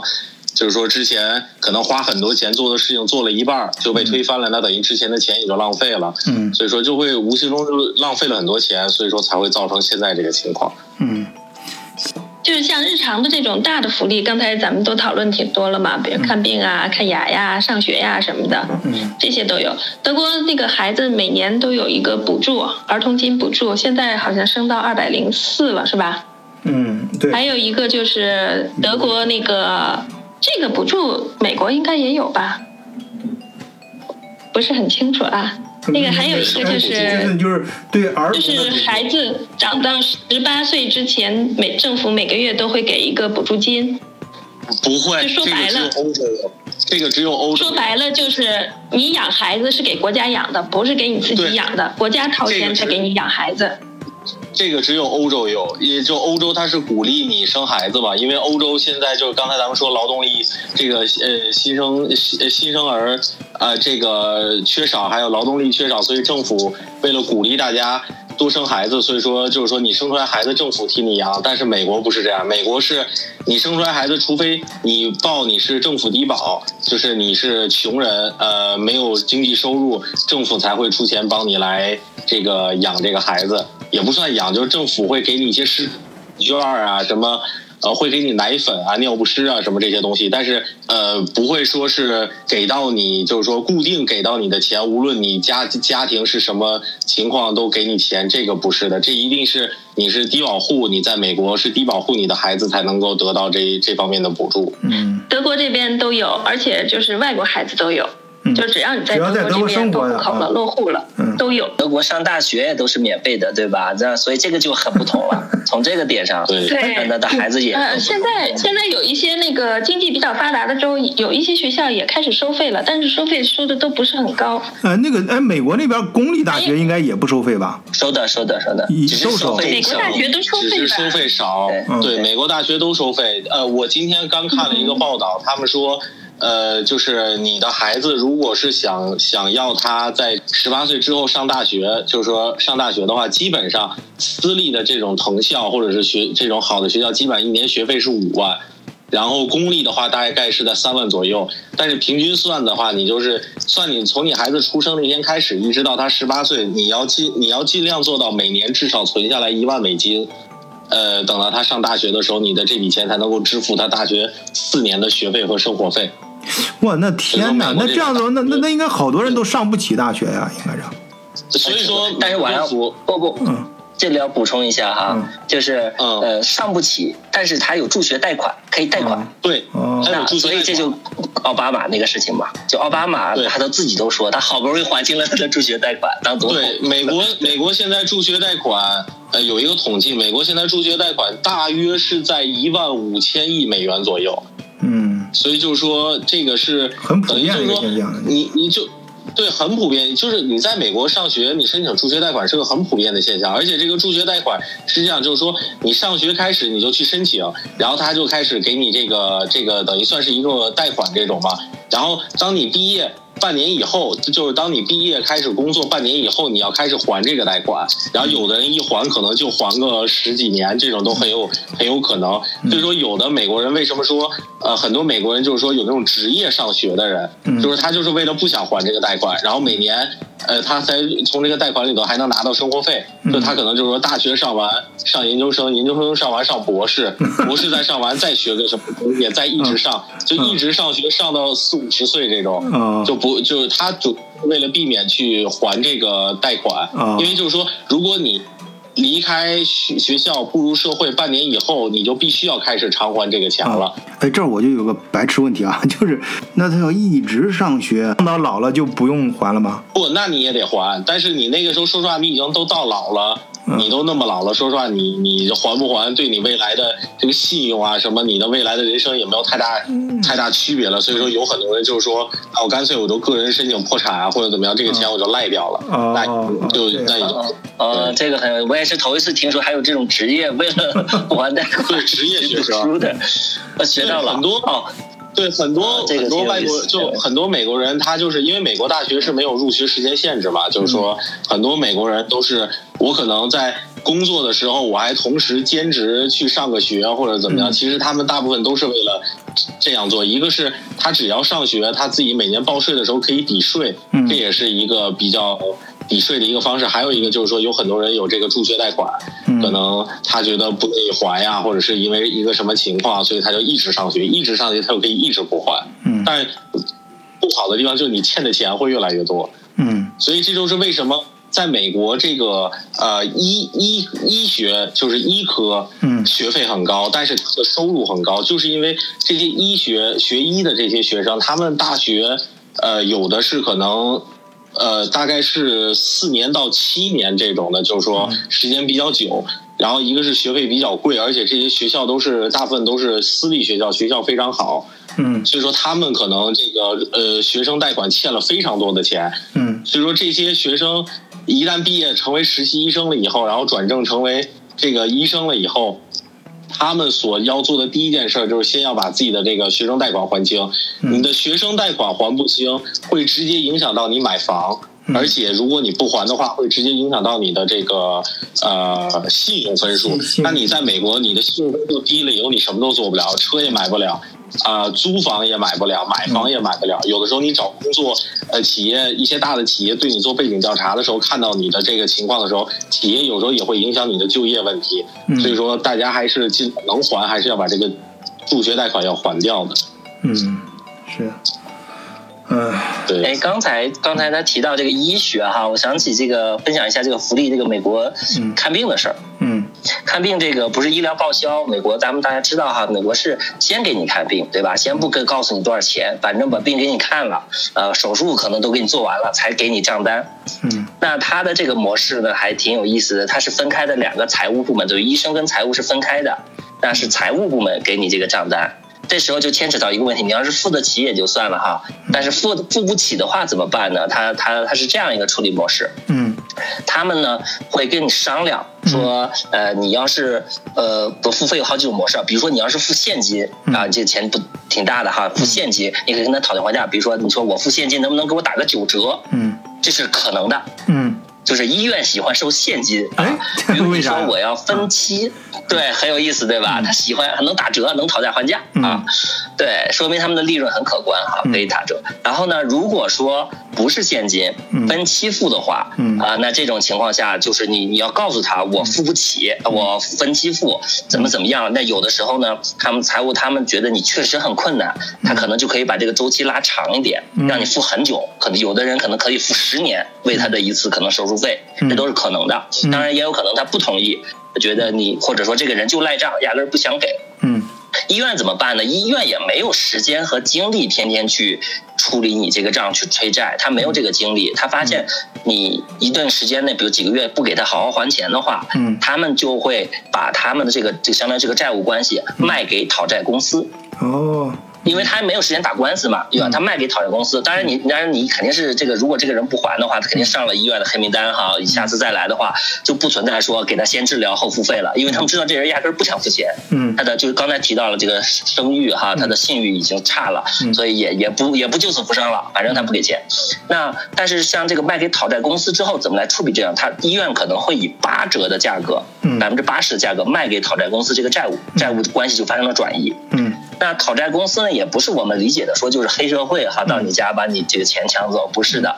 黑这个讨债公司呢，那，一种方法是他们通过各种办法骗得你的这个信用卡，把你的钱这个骗走哈，这是有有我发生过的。我有一个校友，哦。那个讨债公司嗯。骗得了，用一个方式说是要说要给他一笔钱，啊骗他说要给他一笔钱，用别的名目，结果他给了信用卡信息之后，结果把他钱马上给划走了啊，这是一种哈。但更多的哈常见的讨债公司用的方法呢是，呃，他们会打官司，嗯。讨债公司都是专业打官司的，靠法律手段来解决这个问题。嗯。但是他们打官司的时候索赔一定就不是说，因为他不能白打呀，讨债公司是为了赚钱的啊，他就会加价。嗯。啊，比如说这个人原本呃讨债公司收到这个价格是百分之八十的债务哈，嗯。但他收这个人加价，他可能就是百分之一百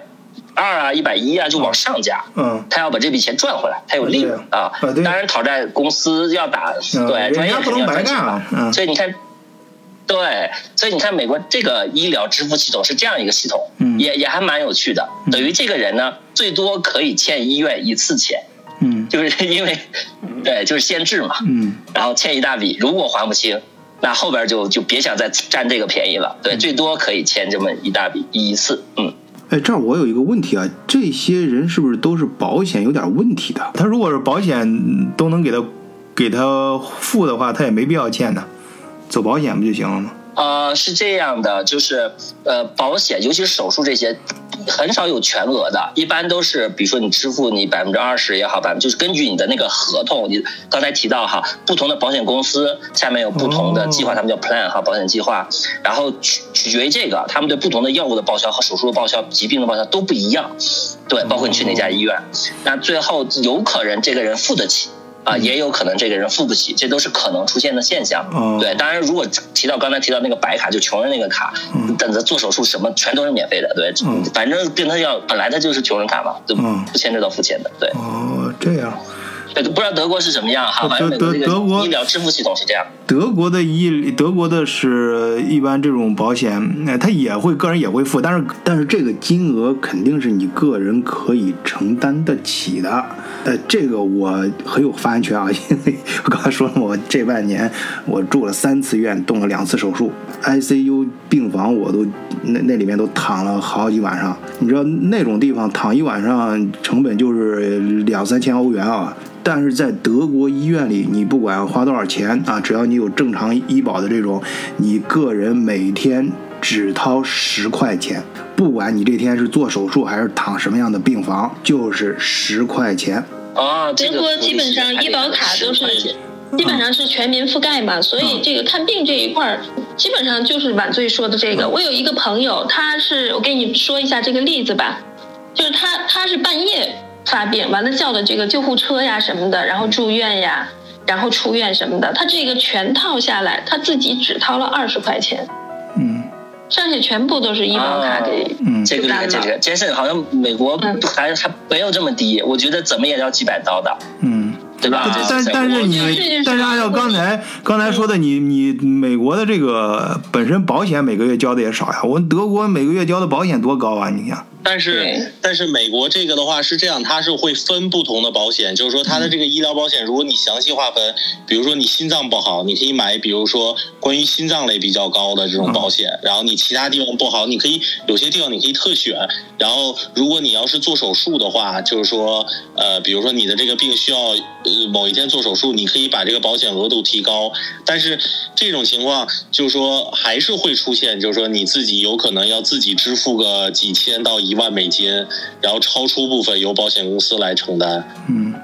嗯，这但你自己还是要交钱。对，原理上德国德国也是，德国也有这个你额外的，呃，你可以自己买私立的保险，然后额外的对某些器官再买保险，都都都有，这些也都有。呃，但是呃，原理是这个原理啊，但是大体上说来，就普通的这个保险，就我刚刚说 Take a k a 这种呃普通人的这个保险本身，这个保额平常要交的钱都比美国要多。你就连现在德国的大学生啊，就来德国留学的啊，中国人，这我自己是同样 认识很多这样朋友啊，呃，包括咱们的听友什么的，这一个月的保险都涨到一百多欧了。我但是美国学生也是要买保险的，嗯就是尤其是在二零一七年以前哈，嗯就是他要求是，如果你全年不买医疗保险的话，包括学生，那他在报税的时候，他是有一个相当于惩罚性的呃费用，就是还是要交这部分税的。但但是如果你买了保险了，你可以呃申请退税，说我有了保险了，你把这部分钱退给我，所以它相当于是惩罚性质的，要求你必须买保险。嗯